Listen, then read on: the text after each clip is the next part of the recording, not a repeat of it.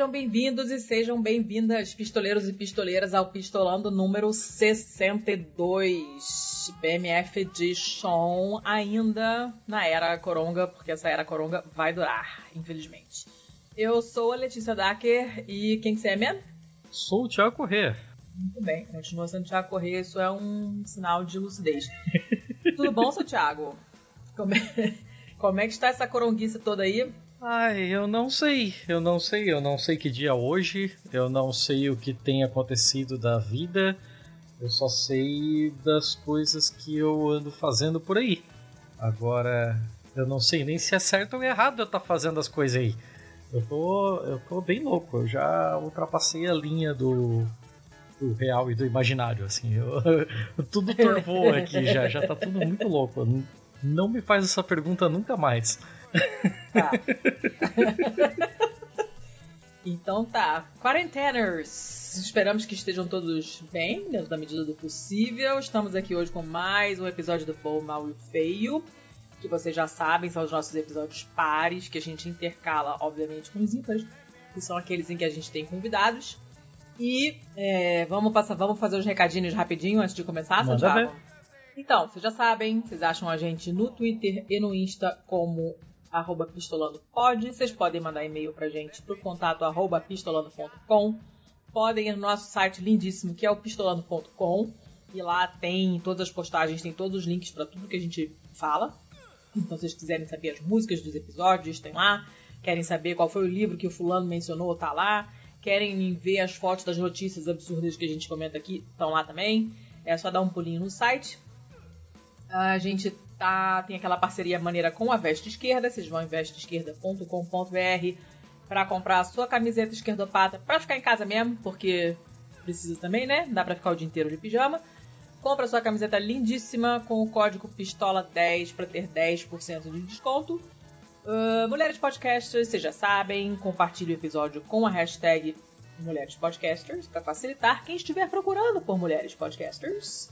E se vocês acharem que a gente merece uns tarecotecos mensais aí de vocês e puderem abrir mão de uns 5 reais por mês, por exemplo, no mínimo, que é o que o Catarse permite pra gente, é só entrar lá em catarse.me barra pistolando. Se você estiver fora do Brasil e quiser ajudar também pagando em trompinhos, podem ir ao patreon.com barra pistolando, dar uma ajuda pra gente. E se não puder, nem em corongas e nem em trampinhos, vocês podem ajudar a gente dando aquele retweet maneiro botando o nosso episódio para tocar na janela quando o vizinho estiver falando merda, elogiando o pouso ali na janela dele.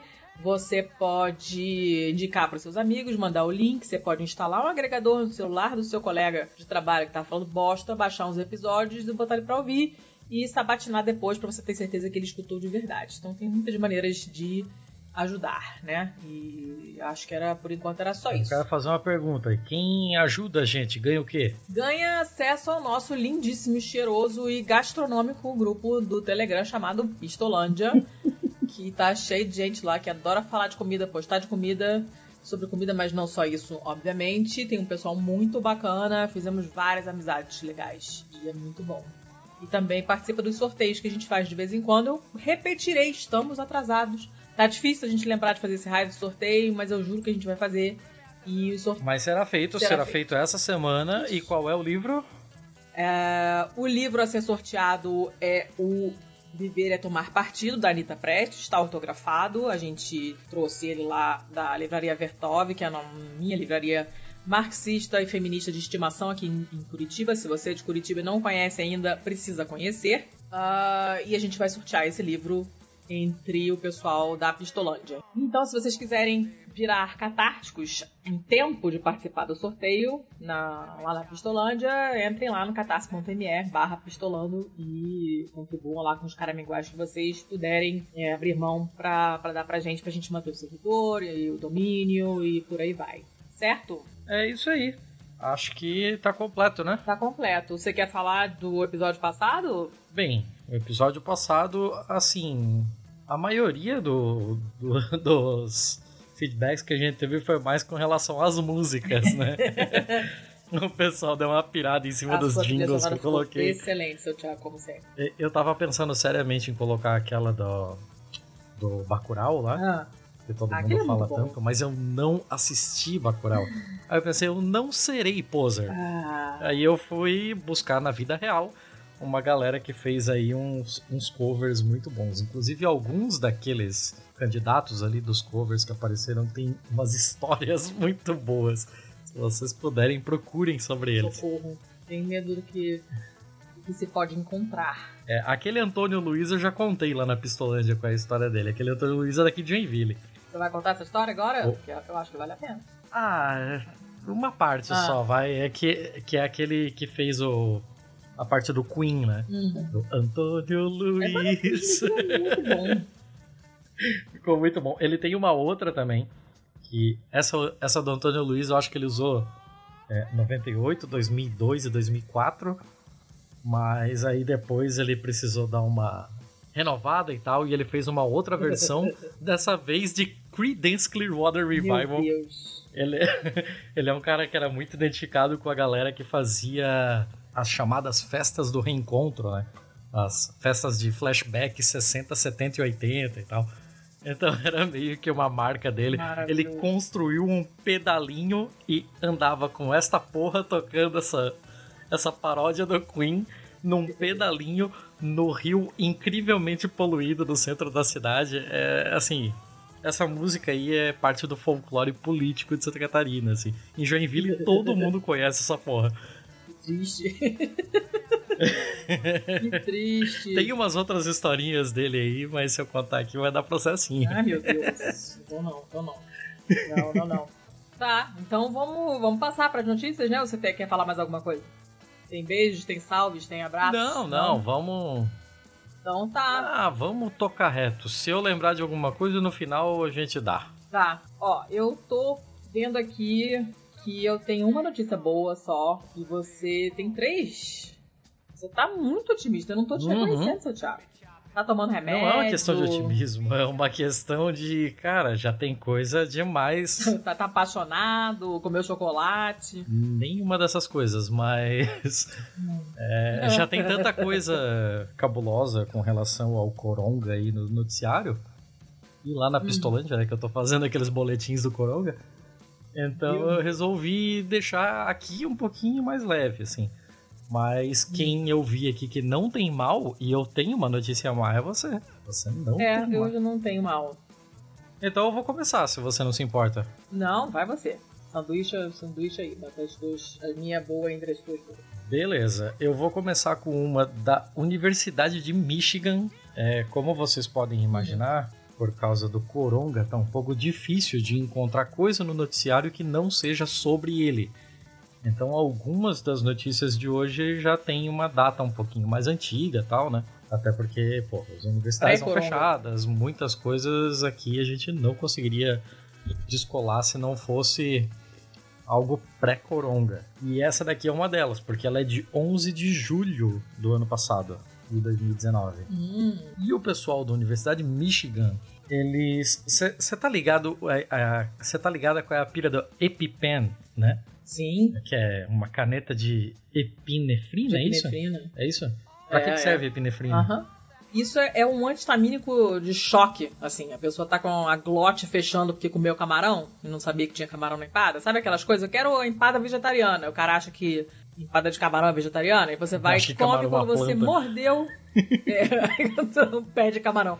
Quando você morde, a sua glote ah, incha e aí você tem um treco e pode morrer. E as pessoas que têm, não, falando sério, as pessoas que têm alergias muito graves, assim, usam carregam com elas sempre uma EpiPen, porque no caso de um choque anafilático, uma coisa assim, você dá uma, uma injeçãozinha, que é tipo aquela de insulina, né? Aquela agulha bem fininha, assim. Uhum. E, e aí você meio que desmancha esse efeito da, da, da alergia, do choque anafilático, digamos assim. E o que, que tem a ver o EpiPen com isso aí que você tá falando? Então, a pira é que o pessoal aqui da Universidade de Michigan resolveu e basicamente criou uma EpiPen para ser utilizada em ferimentos na espinha dorsal. É mais ou menos isso, assim, é na medula espinhal, na real. Eles criaram uma injeção de nanopartículas que evita que o sistema imune comece a ter uma uma reação é, no trauma, prevenindo que a medula espinhal seja cicatrizada pelo sistema imune e isso gere uma paralisia de membros. Caramba! Olha a loucura do negócio. Eles fizeram uma abordagem né, que demonstrava em ratos. Daí eles fizeram hum. a injeção das nanopartículas.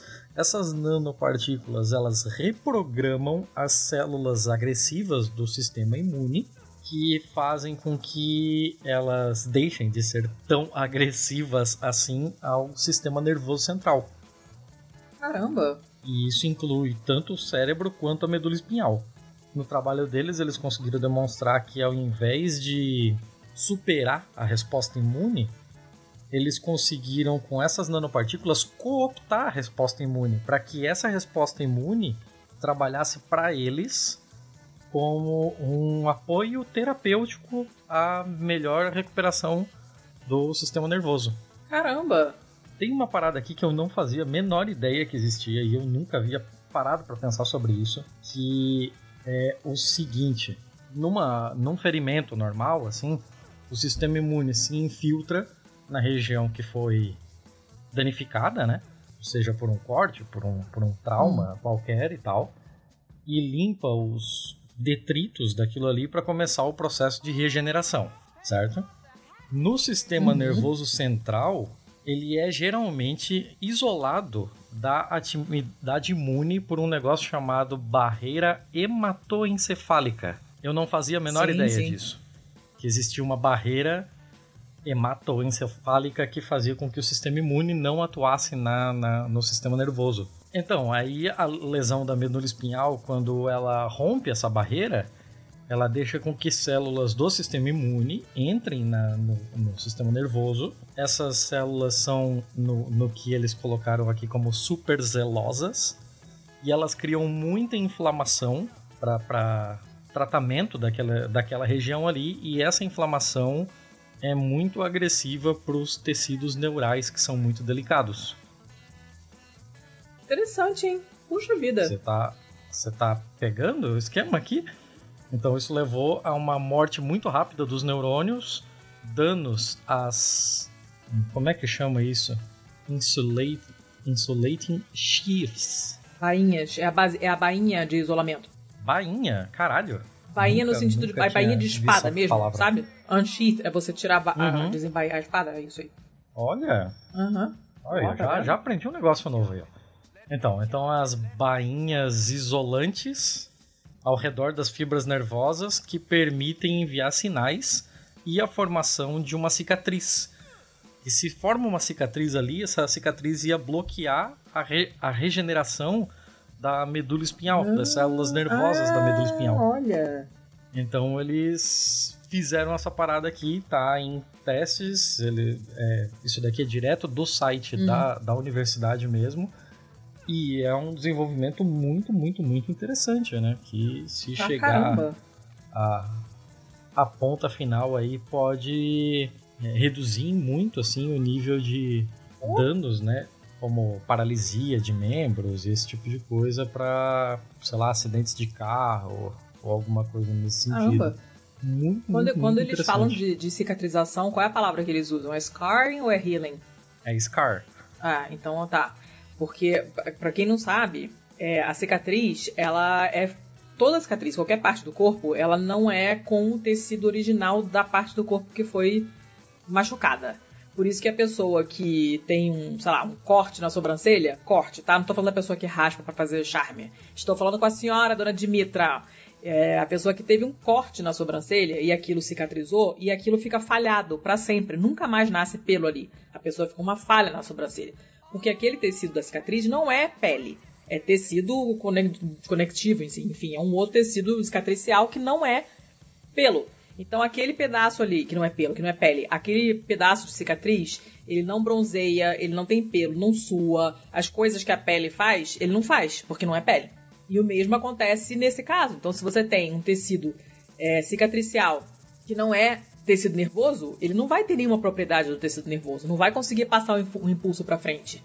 Entende qual é o problema? Quando você, você qualquer tipo de cicatriz não tem nenhuma propriedade do tecido original porque ele não é o tecido original.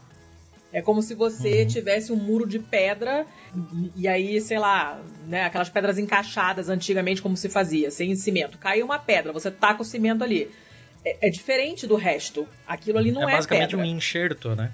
É como se fosse um enxerto, uma coisa que não, não, não tem nenhuma das propriedades originais do tecido lesado. Então não adianta você esperar que vá nascer pelo daquela sua falha na sobrancelha, porque não vai nascer nunca. Aquilo não é pele.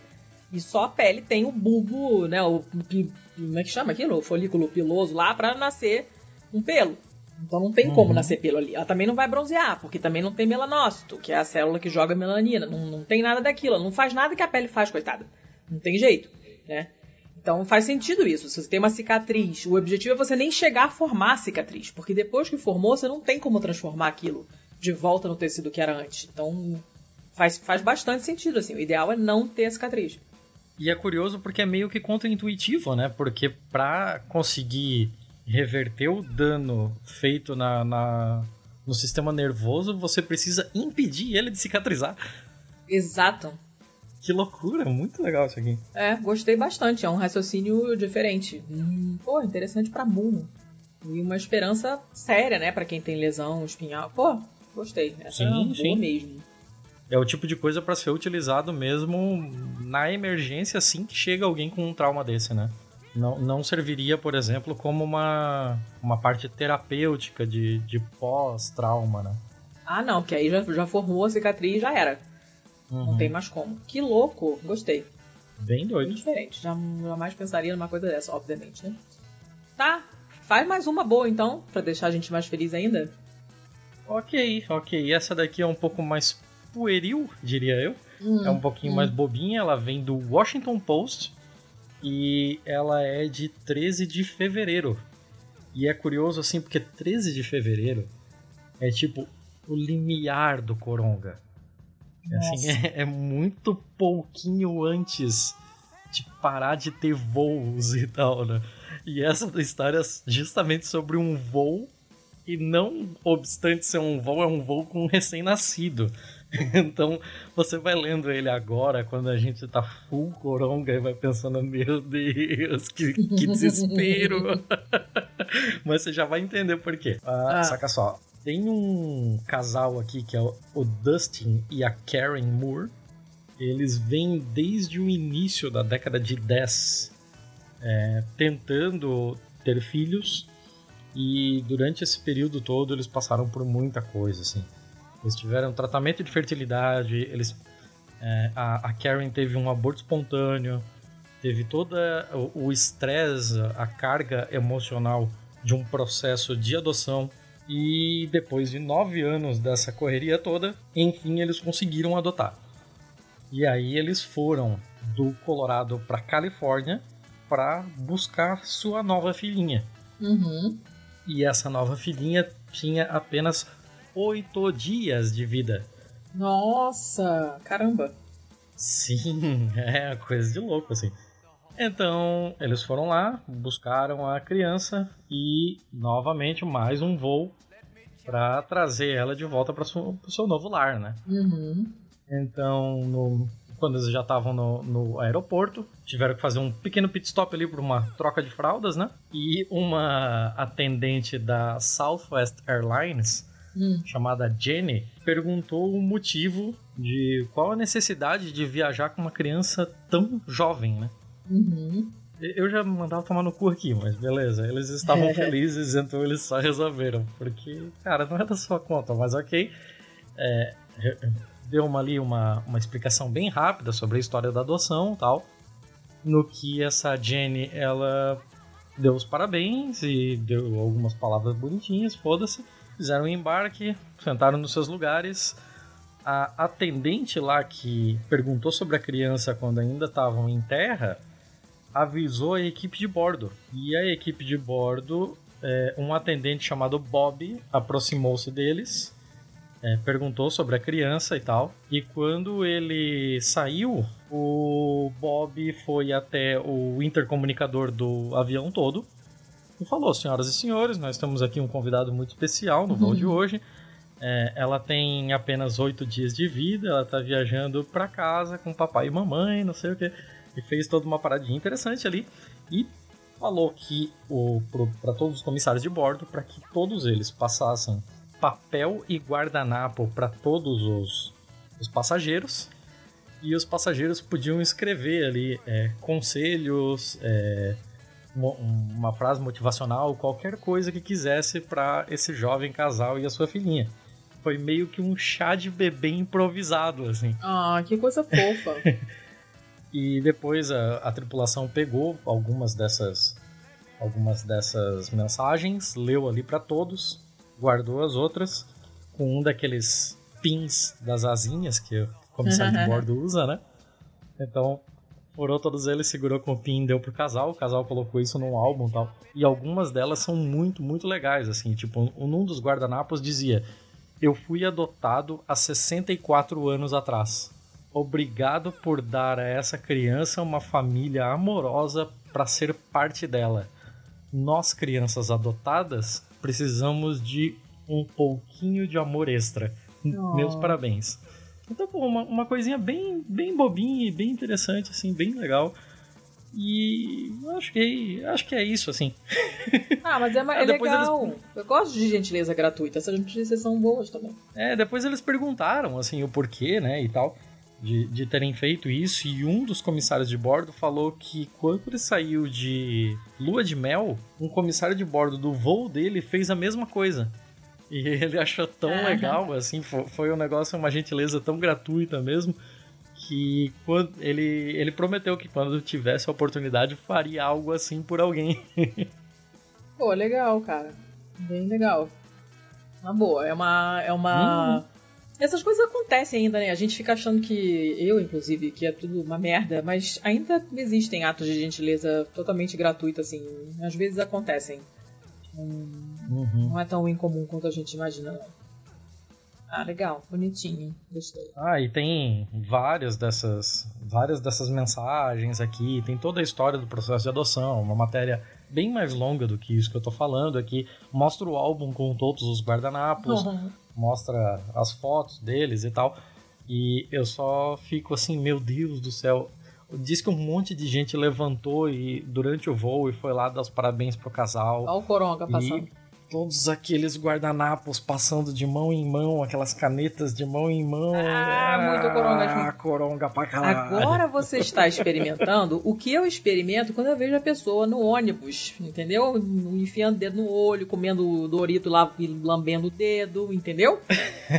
entendeu? Porque que cada vez que chega alguém aqui em casa, inclusive você, eu falo, vai lá lavar essa mão de rua, você entendeu? É, a ideia é essa, eu fico imaginando isso que você está imaginando, é o tempo todo na minha cabeça, entendeu?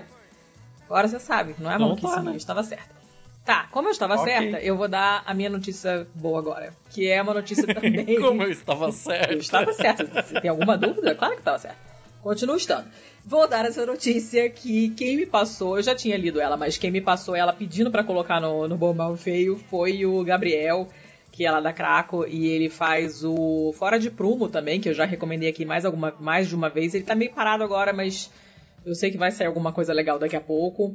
E ele me marcou nessa notícia e falou: essa aqui é pro bom, mal feio. Eu já tinha lido e tinha separado ela, apesar de ser bem batida. Todo mundo viu essa notícia. Mas como ela é bem fofinha, eu resolvi é, guardar ela e tá aqui. A notícia saiu no primeiro lugar onde eu vi, foi o BuzzFeed News. É uma notícia do dia 6 de abril, então menos de uma semana atrás. Hoje é dia 12, quando a gente tá gravando. E fala dos dois pandas do, do zoológico de Hong Kong, que finalmente, depois de 10 anos juntos, olha o noivado longo, finalmente, finalmente, depois de 10 anos de noivado, esses dois pandas finalmente conseguiram transar. Alguém tem que transar nessa quarentena, não é mesmo? Porque, né, não dá para furar o bloqueio para ir transar, né? E o que acontece? Que este zoológico de Hong Kong, obviamente, está fechado desde o final de fevereiro. Uhum. Então, parece que tem uma coisa meio assim de timidez, digamos assim, né? Porque ficava uma, uma pressão social. Todo mundo ficava ali olhando para eles, encarando, tipo, onde é que esses dois vão começar a, a trabalhar? E os dois, nada. Agora que, que, o, que o parque tá vazio, começaram a ver que eles estavam dando sinais de que eles estavam entrando no ciclo ali de de, de reprodução, nananana. E eles são. É uma espécie, né? Esses pandas. Pandas, pandas gigantes mesmo, né? Que é o que a gente chama de panda. Tem o panda vermelho que eu sei que é o seu seu animal, seu totem, seu animal. Ah, o panda vermelho animal. É, é, maravilhoso. Que nem tem cara de panda, esse a gente tá falando do panda bobão mesmo, do panda grandão e tal. E ele ah, é uma palha. É, é um palha. E eles são fofinhos, mas são uma espécie muito ruim em termos de se reproduzir. São muito tapados. São. Em cativeiro. Eles não se. É, são péssimos. Botou em cativeiro, eles param de transar. E eles estão desde 2007 nesse jardim zoológico. Desde 2010 que estão tentando fazer esses dois transarem e não tem ninguém que consiga fazer. Os caras, os bichos não se encontram, não, não, não gostam do outro, sei lá. Não, não, não bateu santo, não rolou um sentimento, ficaram encabulados com tanto de gente assistindo. Ninguém sabe exatamente o que aconteceu. Mas finalmente, tem uma foto bem explícita aqui no, na, na, na, na, matéria. Finalmente, esses dois. Not safe for work. eles dois finalmente continuaram, começaram, né? E tal e vão ter ser acompanhados de perto para ver se vai dar uma gravidez ou não, né? Lembrando que é uma espécie que está ameaçada de extinção e tal, então cada filhote que nasce e não, não morre, né? É muitíssimo comemorado. É uma notícia muito boa, só que aí no final ele fala de umas coisas assim que eu não tinha a menor ideia sobre pandas. Olha pra você ver que animal é mais bundão ainda do que você imaginava. Olha só. o período de gestação, você acha que é mais ou menos quanto tempo? Como é que é o negócio? Período de gestação. Quantos dias você acha que dura a gravidez de uma panda? Dias? É. Sei lá, um ano.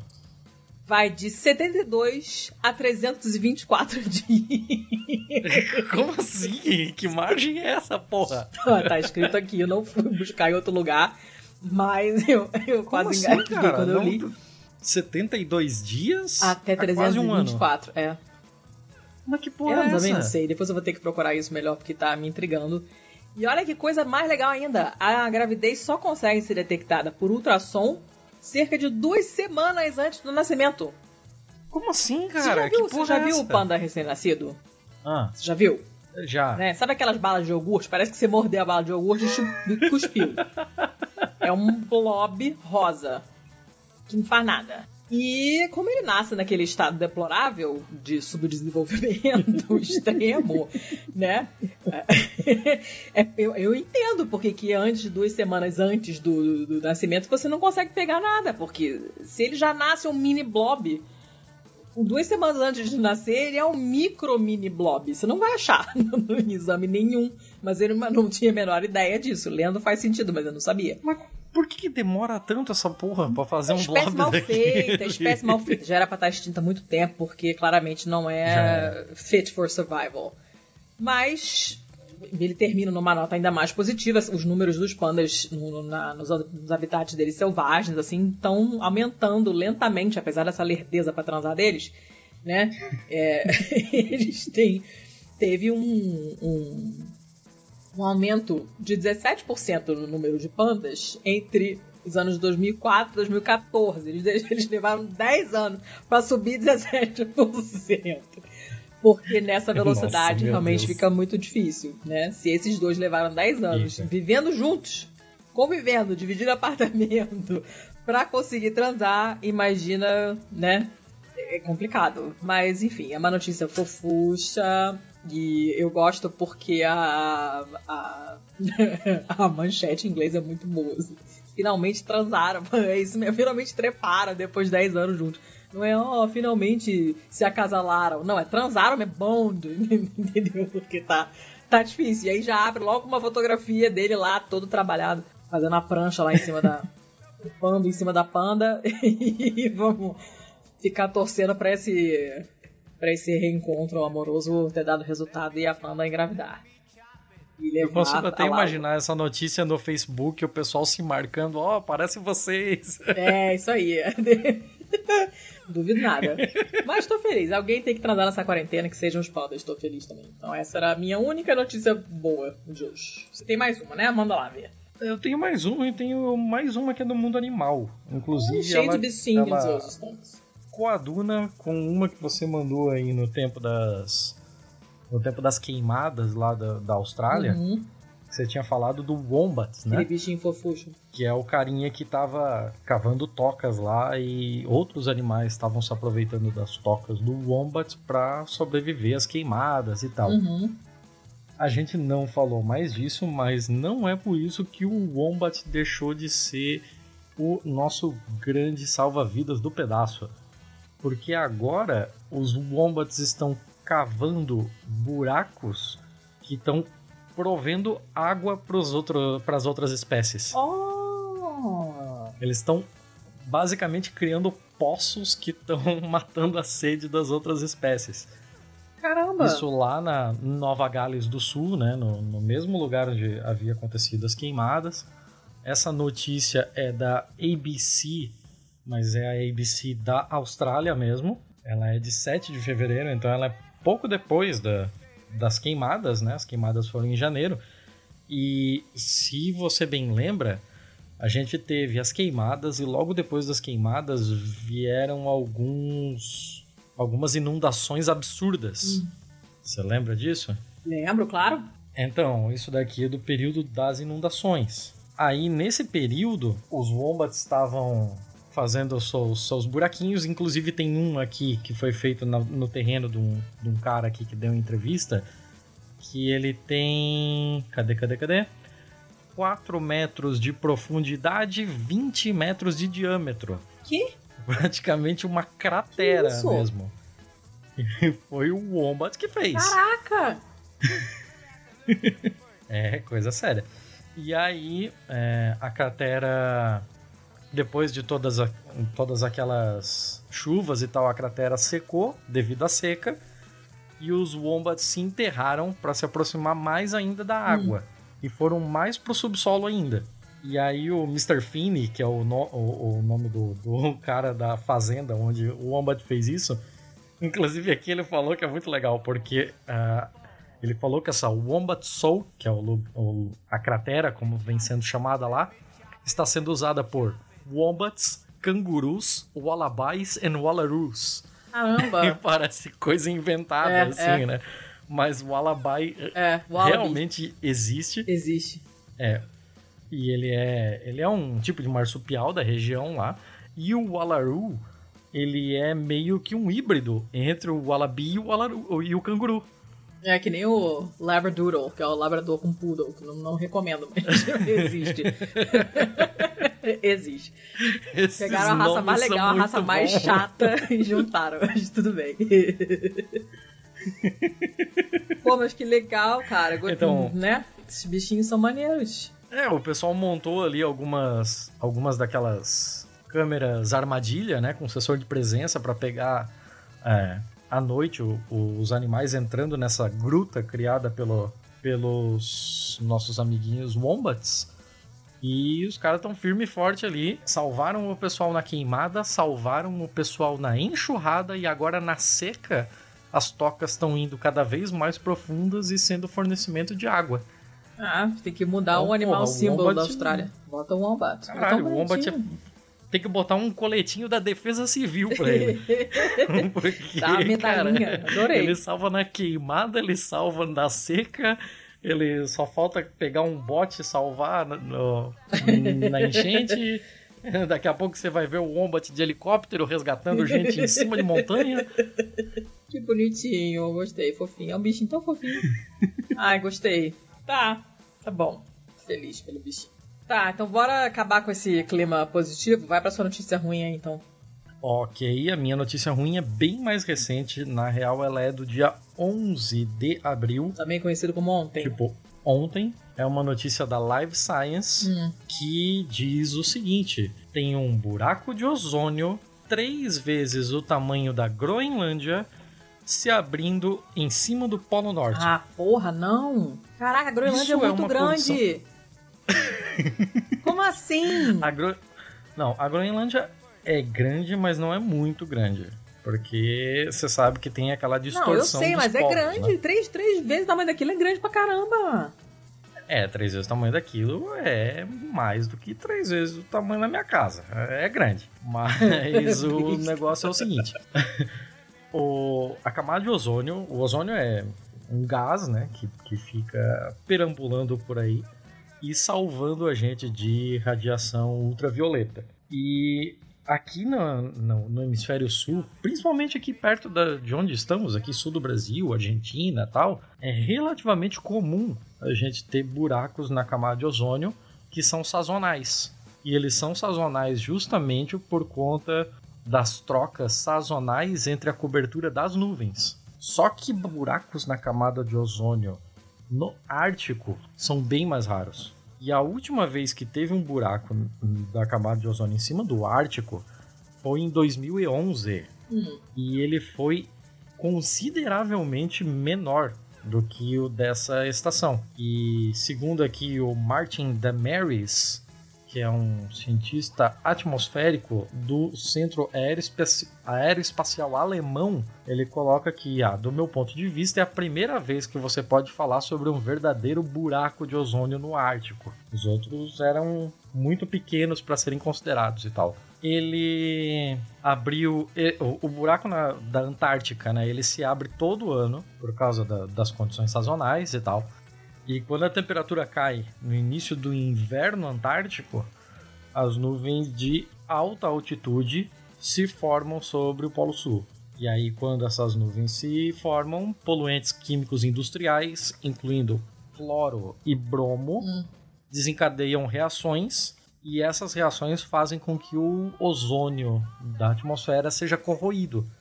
Rola uma reação química por causa de, de poluentes químicos industriais. Que ótimo. Olha, é, é bem, bem piro isso aqui, bem maluco. No Ártico, as temperaturas já são um pouco mais variadas, eles não costumam ter as mesmas condições de degradação do ozônio, né? E mas esse ano é, os ventos estavam muito fortes naquela região hum. e eles pegaram uma massa de ar frio num chamado vórtex polar sobre o Ártico. Hum. E isso levou com que, tem, é, que temperaturas mais frias, numa altitude mais alta que o normal, fizessem esse tipo de degradação do ozônio.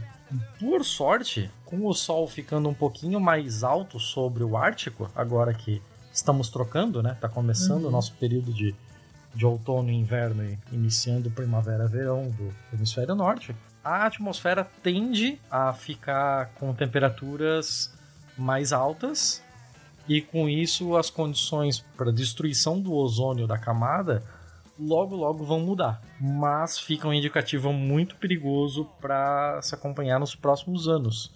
Se foi só uma cagada do destino assim de que tudo conspirou e uma massa de ar muito frio e muito alto foi carregada para destruir o ozônio daquela região, ou se a gente pode voltar a ter esse tipo de coisa no Polo Norte em anos posteriores, nos anos vindouros. Que bom, hein?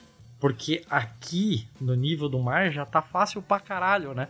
A gente tem que arrumar coisa pra se incomodar lá em cima também. Ai, meu Deus. Você, você é jovem, você não passou por isso, mas eu que sou mais velha, passei pelo, pelo pânico do buraco do, da camada de ozônio e das, dos trocadilhos também, né? O buraco do ozônio era, um, era um, uma piada recorrente. Mas rolou esse pânico, assim, quando estavam começando a mudar, inclusive, o gás das geladeiras, né? Porque tinha aquele gás que, uhum. sei lá, furava a camada, nananã, e os desodorantes e as coisas em spray, tudo, foi tudo mudado. O DDT, é, né? Pois é. E, então eu, tipo, eu passei por esse, por esse período de pânico, assim, e a gente como todas as coisas, né? Passa e a gente esquece. Né? Eu nunca mais tinha pensado sobre isso. Obrigada por me relembrar. tô super feliz o negócio, um tamanho discreto. Tô legal, achando ótimo. Ai, meu cacete. Olha, se, se te serve de consolo, o buraco antártico hum. ele vem diminuindo ao longo dos anos, tá? Menos mal. Em 2018, a Organização Mundial Meteorológica disse que o buraco do sul aqui, ele vem encolhendo de 1 a 3% por década, oh. desde o ano 2000. Rápido, então, hein? Que nem o panda. 2019... então, em 2019, ele já é muito menor do que era em 82, quando deu toda essa loucura aí que você uhum. Você tá, tá dizendo. Mas ainda é um indicativo preocupante de qualquer forma, né? É, tem que ficar esperto. Ai, meu Deus, tá, né? Vamos pros feios, então, pra gente se divertir um pouquinho? Vamos pros feios. Fala aí que eu tô com a garganta seca já. Tá. Eu tô quase tomando um gole desse álcool gel na minha frente aqui. Não faz isso não. Tá, então vá, vai lá beber os seus negocinhos. Eu vou ler minha primeira, meu primeiro feio aqui. Tô todo trabalhado nos feios hoje. Eu queria fazer uma edição toda de não, feios. não vou a lugar nenhum. Eu quero Na ouvir verdade. os teus É, feios. então. Aí a primeira notícia é do Huffington Post, é do de 1 de abril, na verdade. Parece que é bobagem, mas não é. E. Uh, 1 de abril ou de 4 de janeiro? 1 de abril, porque esse é americano. Tá, tá ao contrário. E aí a, a manchete. é, é foda, né? Americano, que pariu. A manchete é assim: um britânico, um cara, né? Dá um. Hum, Como é que eu vou traduzir isso? Dá um drible no lockdown, correndo uma maratona. dibre. Onde? No jardim dele. Como assim correr uma Ele maratona passou jardim? o- O cara tem um jardim gigante. Não, ele passou o 32 aniversário dele, na quarta-feira passada, correndo de lá pra cá, no mini jardim dele. Quem já viu qualquer filme sobre a classe trabalhadora inglesa já viu daqueles mini jardinzinhos que não tem nada, aí dá pra botar o varal e olha lá. Deus. E ele correu 7 mil vezes, pelo menos, de lá pra cá, no jardinzinho dele, pra chegar a uma maratona. Ele passou 5 horas e 5 minutos correndo essa maratona. Mas ele correu a maratona todinha. Todos os quilômetros da maratona. Aí você, a pergunta surge espontaneamente. Por quê? Eu chutaria que ele ia disputar uma maratona e não queria que o Coronga destruísse seus planos. O negócio é o seguinte, esse cara, ele que se chama James Campbell, que nem a sopa mesmo, ele tinha, ele já tinha um, tinha um histórico de atleta, ele realmente tem um histórico de atleta, né? Já foi daqueles lançadores de dardo, né, profissional. Não é tipo o Bolsonaro, assim. não, não é aquele dele. verme, é uma pessoa com real oficial histórico de atleta, não aquele bosta que faz flexão de pescoço. E chegou no aniversário dele de 32 anos e ele falou: Olha, eu vou. Eu mandei um. Fiz um tweet aqui. Se eu tiver 10 mil retweets desse negócio aqui, eu vou correr uma maratona no meu quintal. Ah, sério? Só por Sério, isso? Ah, calma. vai tomar no cu. Calma aí. Aí depois que pouco mais, em pouco mais de 5 horas ele tinha corrido essa maratona deliciosa, deve ter ficado com uma dor de cabeça, tonto que nem um corno, porque você ficar dando, indo pra lá e pra cá vai te dando uma sensação horrorosa, né? Mas ele tinha conseguido juntar dinheiro, o pessoal começou a doar dinheiro. E ele conseguiu levantar 18 mil libras esterlinas pra doar pro National Health Service, pro NHS, que a gente já mencionou aqui mais de uma vez, que é o SUS britânico, né? Pra ajudar a- na, contra a pandemia. E é claro que foi live stream, foi todo mundo fazendo live, então ele fez live disso também. né? Os vizinhos apareciam na casa do lado, ó, vamos lá, vambora, né? De longe, pra não pegar o coronga, mas também, né? Suficiente pra dar uma, aquele apoio moral pro cara. e ele ficou lá, sendo que o, o quintalzinho dele tem 6 metros, assim, mais ou menos, né? Meu Ele Deus, deu- que terrível. É, correu pelo menos 7 mil vezes de lá pra cá pra poder fechar os 42,2 quilômetros da maratona. Mas deu certo, ele conseguiu terminar de correr, então foi um aniversário memorável. Ele conseguiu levantar essa graninha que ajuda, né? Porque tá, tá na merda. A gente viu reportagens de médicos e enfermeiros usando sacos de lixo como avental, como Uhum. eh, capote e tal, na, na- dentro do, do- do centro cirúrgico, dentro da UTI. Na Inglaterra, não estamos falando de Brasil, estamos falando de Reino Unido, porque acabaram os materiais, né? Tudo descartável. Você tem que ficar correndo igual um louco de um paciente pro outro. Tira, tira, tira, tira. Quando você olha, não tem mais, né? Se, como vocês viram no episódio no BMF passado, tiveram que recorrer até a site de fetiche para pegar roupa de médico, né? Esses, esses 18 mil aqui, essas 18 mil libras devem ter dado uma ajudazinha. Né? Não sei para que, que foram usadas, mas certamente foram bem empregadas na, na luta contra o, o Coronga. E foi assim que esse fulano passou o aniversário dele de 32 anos. Eu acho que é uma sugestão boa para você, Thiago. Você pode passar o seu próximo aniversário fazendo a Hum. mesma coisa. Quantos, quantos metros tem o seu, sua sala? Você pode dar uma voltinha correr a maratona. Eu sei que a sua preparação física é invejável. Vai dar sua, sua capacidade pulmonar é ótima. Vai dar Eu- super certo. Eu posso, sei lá, ir levar o lixo e voltar. Mais que isso, não sei se dá pra aguentar. Isso aí levanta meio Já- centavo de real nessa conjuntura já, atual. né? já... Pô, já tem que descer e muito, subir não. dois andares, chega. Ah, não, de escada eu tô dispensando amplamente. Não, eu tô usando a escala assim, mas é muito ruim, detesto a escada. E é isso, é uma notícia bobinha, ela é feia porque ela é ridícula e é isso. Ah, muito justo. Né? Muito justo. Eu jamais faria algo parecido. Meu Deus. Correr 42.195 metros em uma maluco, sacada você imagina ficar cinco quintal de horas. 7 metros é terrível, porque assim, você tá sempre vendo a mesma coisa. Não, acaba não nunca. sei se tinha algum, algum tipo de brisa, alguma coisa mais. Ai, não sei. É um tá tédio calor lá, hein? pior do que vou ficar sentado na, na, na- na porra da sala. Uhum. Caralho, é terrível isso. Não recomendo. Mas ele fez, juntou o dinheiro dele lá, tá feliz. Né? O presente de aniversário dele foi ele que deu. E ficou. Ah, você tá feliz, lamentou. Então, beleza. Que bom, que É. bom pra ele. Quer que eu mande mais uma? Depois você vai pra tua? Por favor. Tá. Aí essa outra aqui, eu, eu confesso que dessa vez eu fui garimpar notícias esquisitas, tá? E a única que eu achei que realmente valia a pena era essa aqui, que é do jornal Metro. E eu não, não fui procurar em outras fontes, então pode ser que nem seja de verdade, mas é assim. Mulher mija álcool apesar de não beber. Hã? Como é que é? Como é que é? Pera. Mulher mija álcool apesar de não beber. Então, assim, essa mulher foi diagnosticada com essa condition, com essa coisa inédita, né? Álcool 70? Ela Calma. pode ganhar uma grana boa aí. Ela, é, não é? A mulher é mijadora de álcool gel. Ela não bebe nada, tá? Ela tem 61 anos, não identificam ela na matéria, mas tudo bem. Ela é a primeira pessoa no mundo a ser diagnosticada com essa síndrome urinária autocervejaria, autocervejante, não sei como é que é que traduz isso. Causada, na verdade, por é, leveduras. que Vocês me ouviram falando animadamente sobre fungos no último episódio, no último BMF. Ela fermenta isso dentro dela. Isso aí, fermenta o açúcar da urina. Lembrando que não deve ter açúcar na sua urina. Se tiver açúcar na sua urina, tem alguma coisa muito errada, porque não é pra ter açúcar no seu xixi.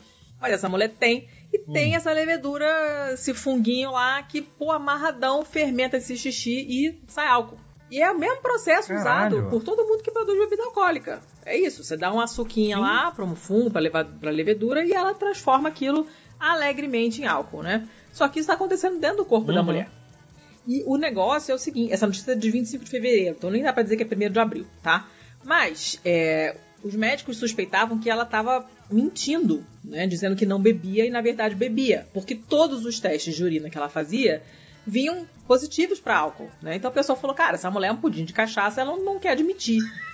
Só que aí ela, não, gente, vocês não estão entendendo, eu não bebo nada. Ela tem diabetes, é por isso que ela tem açúcar no xixi, porque pessoas não diabéticas não têm açúcar no xixi, só a sua urina não tem que vir glicose. Se você fizer um exame de urina e ver a glicose, você já levanta a antena e pensa em diabetes, porque não é pra ter, tá? Seu xixi não é pra ter nada, nem proteína, nada disso. Se tiver coisa dentro, não tá ruim, tá?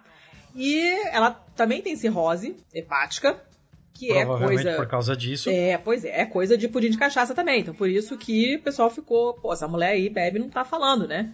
E ela Uhum. foi recomendada para uma lista de transplante de fígado, mas depois ela foi tirada da lista e foi indicada para fazer tratamento contra é, alcoolismo. E ela falou, cara, eu não bebo, não, não é pra eu estar aqui, não, não me manda pro AA, porque eu nunca bebi porra nenhuma, não é esse o problema, entendeu? E aí, cara, começaram a fazer vários testes de, de, de, de- de urina para procurar é, metabólitos do, de álcool no sangue e tudo vinha negativo, só tinha positivo no xixi. No sangue não tinha nada. Então a pessoa, bom, então se não tem no sangue, ela realmente não bebe. Mas tá muito estranho isso aí. Fizeram um, um outro estudo mais aprofundado e acharam essa levedura, que é a Cândida glabrata. Cândida quer dizer alva branca, né? Porque quando você semeia ela no- na, na placa, ela, ela vem branquinha, bonitinha. E ela é um- uma levedura que é naturalmente produzida no, no- Quer dizer, não é produzida no corpo, né? Mas ela é uma amiguinha nossa, assim. Ela tá lá, né? No corpo, tá, não, não causa problema nenhum. Ela é tipo uma enzima? Não, não é uma enzima, ela é um, um funguinho mesmo. É uma espécie Hum. de, de fungo. Uma, uma levedura é uma forma do fungo, na verdade, né? O fungo ele Hum. pode fazer fiapinhos, digamos assim, macro ou microscópicos, e pode ficar na forma de levedura que ele parece uma bactéria, uma bolinha, quando você olha no microscópio. É, e essa aqui é a forma de, de, de levedura. Igual a levedura da cerveja, mesma coisa, o termo é mesmo. Yeast, é o fermento de, de para fazer pão, né? Que você compra aquele tabletinho que é fedorento pra caramba. Aquilo ali é, é isso aí, é levedura, né? Uhum. E como ela acumulava açúcar na, no- no- na bexiga porque ela é diabética, provavelmente estava descontrolada, descompensada, e o tava dando um acúmulo de glicose na urina, essa urina guardada na bexiga cheia de açúcar, e essa levedura começou a fazer a festa. E essa cândida, e tem várias várias leveduras da família das família não, do gênero das cândidas que, que fazem super parte da vida da gente, né? A mulher muito frequentemente tem candidíase e é uma priminha dessa aí. Normalmente quem dá problema é a cândida albicans, porque ela é branquinha. Uh, e essa cândida, desse caso aqui, que não é albicans, é outra, é cândida glabrata, ela é muito priminha da Saccharomyces, que é um fungo levedura que é o que se usa para fazer cerveja. Hum. Você não viu falar? Teve uma, uma parada dessa, cara, um tempo atrás, uma notícia bizarra dessas que uma mulher pegou as leveduras do, do, dos fluidos vaginais dela para fazer cerveja. Teve uma porra dessa. Não lembro eu disso, lembro mas eu acredito. Notícia. Se você catar, você vai achar, né? Porque dá para fazer, porque o que ela faz é simplesmente a mesma coisa que Saccharomyces, que é o, o, o levedo de, de cerveja lá, que é isso, ele pega o açúcar e converte em álcool. Só isso, mais nada ela começou a fazer. Então o xixi dela era álcool. O pessoal, cara, tá muito estranho né? E essa conversão toda de açúcar em álcool tava rolando dentro da bexiga da mulher. A mulher tinha uma cervejaria praticamente na bexiga, né? E achando que ela tava é, mentindo, que ela tava bebendo e não tava admitindo, e ela, cara, desesperada, não, eu não tô bebendo, vocês não estão entendendo. E, porque era um negócio que nunca ninguém tinha visto. E tá, abriu precedente para outros médicos ficarem de olho e acreditarem nos pacientes quando os pacientes dizem que não bebem e estão com cheiro de álcool no corpo ou o exame, dá positivo, exame de urina, de urina dá positivo para álcool. Às vezes o cara realmente não tá bebendo, às vezes tem uma cervejaria de leveduras na bexiga da pessoa, entendeu? É isso. Que doideira. Malucaço, né?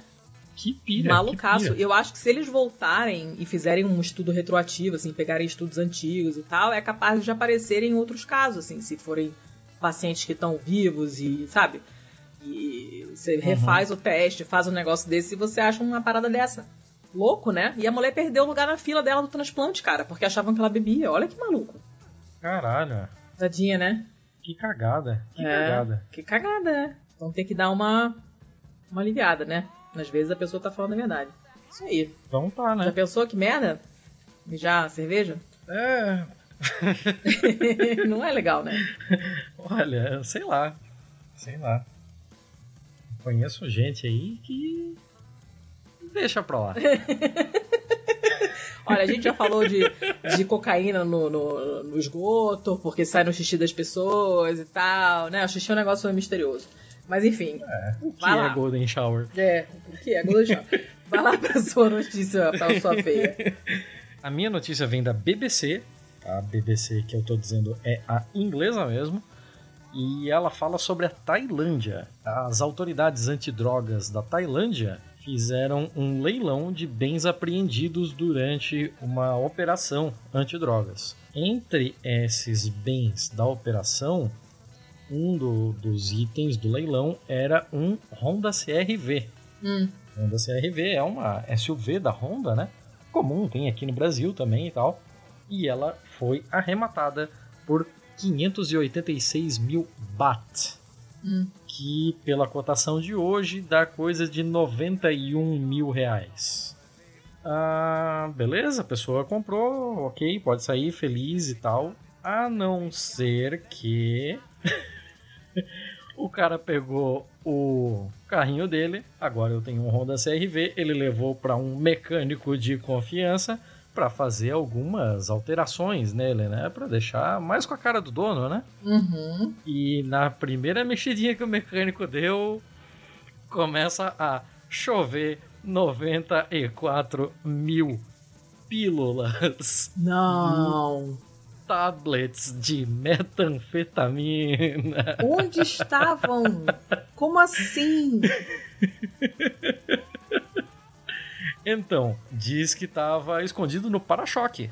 Nem era um lugar assim tão absurdo e é. tal. Tipo, aqui, você pega um carro que, sei lá, vem de Ponta Porã e vem de, de vem do Paraguai para entrar em Ponta Porã, o pessoal já olha, já manda o cachorro direto nos para-choques e tal o pessoal lá é meio juvenil, assim, não, não tinha pensado nessa, nessa possibilidade e não verificou isso direito, colocou o carro para vender. E agora como é que faz? Como é que Gente. você chega na polícia para falar que você descobriu que seu carro tem uma quantidade absurda de drogas? Cara, mas como assim? Eu tô chocada com a quantidade, é muita coisa. É, foi, foi, foi um acidente mesmo. Tanto é que o título da, da matéria é Oficiais tailandeses acidentalmente leiloam um carro carregado de anfetamina. E aí tem aqui o, o senhor. Nossa, esse nome puta que pariu, pera Ah, você fica me sacaneando? Agora eu quero ouvir você falar também. Fala! Desgraçado. É, é o senhor Nion Term, Termsri. Terms. Termir. Termsrisuk. Nion Termsruk. Tá. E ele é o. E falou pro Bangkok Post. Ele disse que as. As Yaba Pills, as pílulas de Yaba, que é a metanfetamina que foi encontrada ali, é uma mistura de metanfetamina e cafeína. Hum. E foi descoberto em caixas escondidas num compartimento secreto atrás do para-choque do carro. Quando o carro foi apreendido pela província de Shanghai, é, 100 mil outras pílulas foram encontradas no, no banco traseiro. Gente! Então, e eles juravam que já tinham encontrado tudo. Caraca! O pessoal tava animado, hein? O carro tava muito apinhado. Gente! Devia estar tá baixinho, assim, aquele que bate no quebra-mola e, e arranha o fundo. Imagina o peso disso tudo.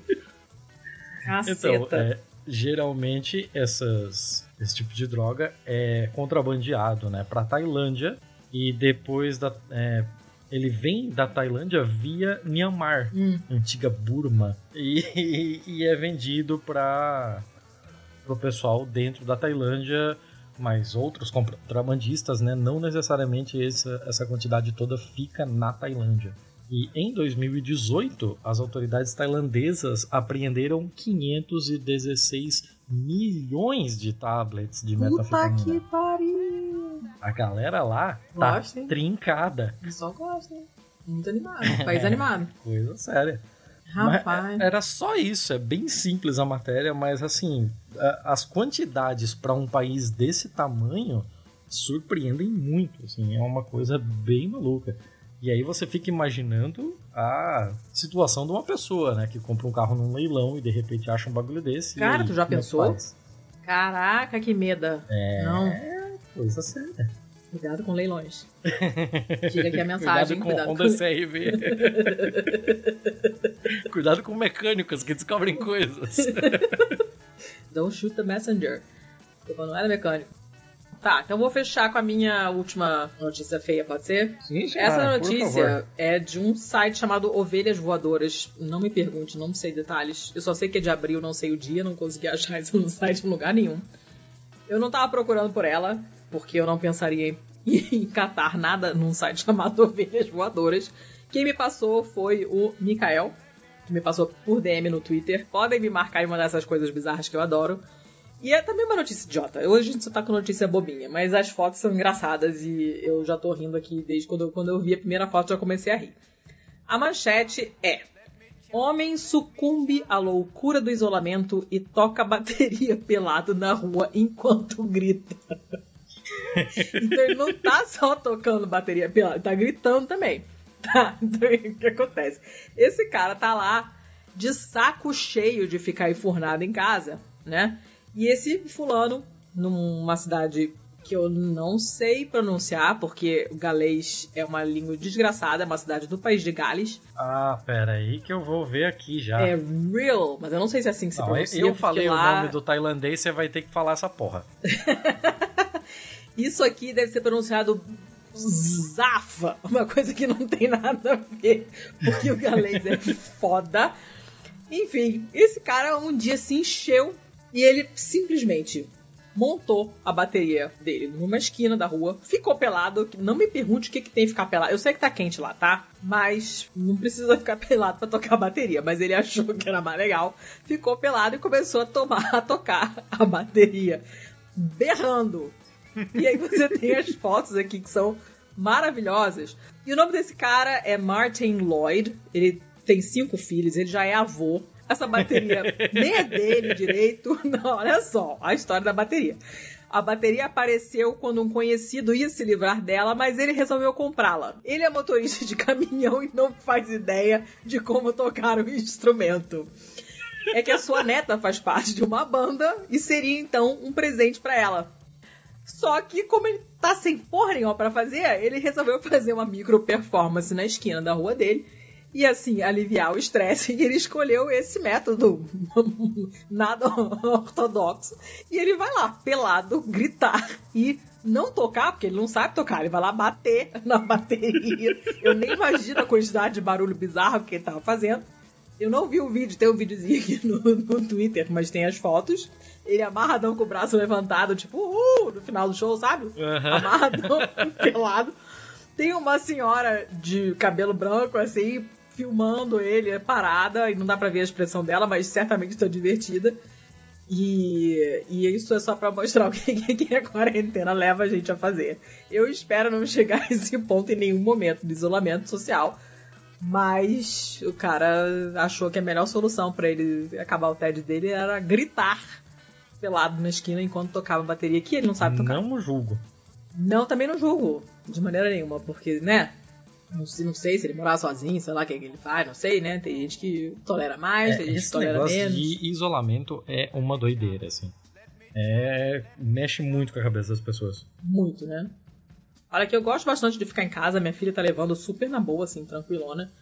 Não tá reclamando de nada, pelo contrário, tá achando legal estudar de casa e tal. Ah, parece só domingo, parece só que todo dia é domingo. Ah, tá.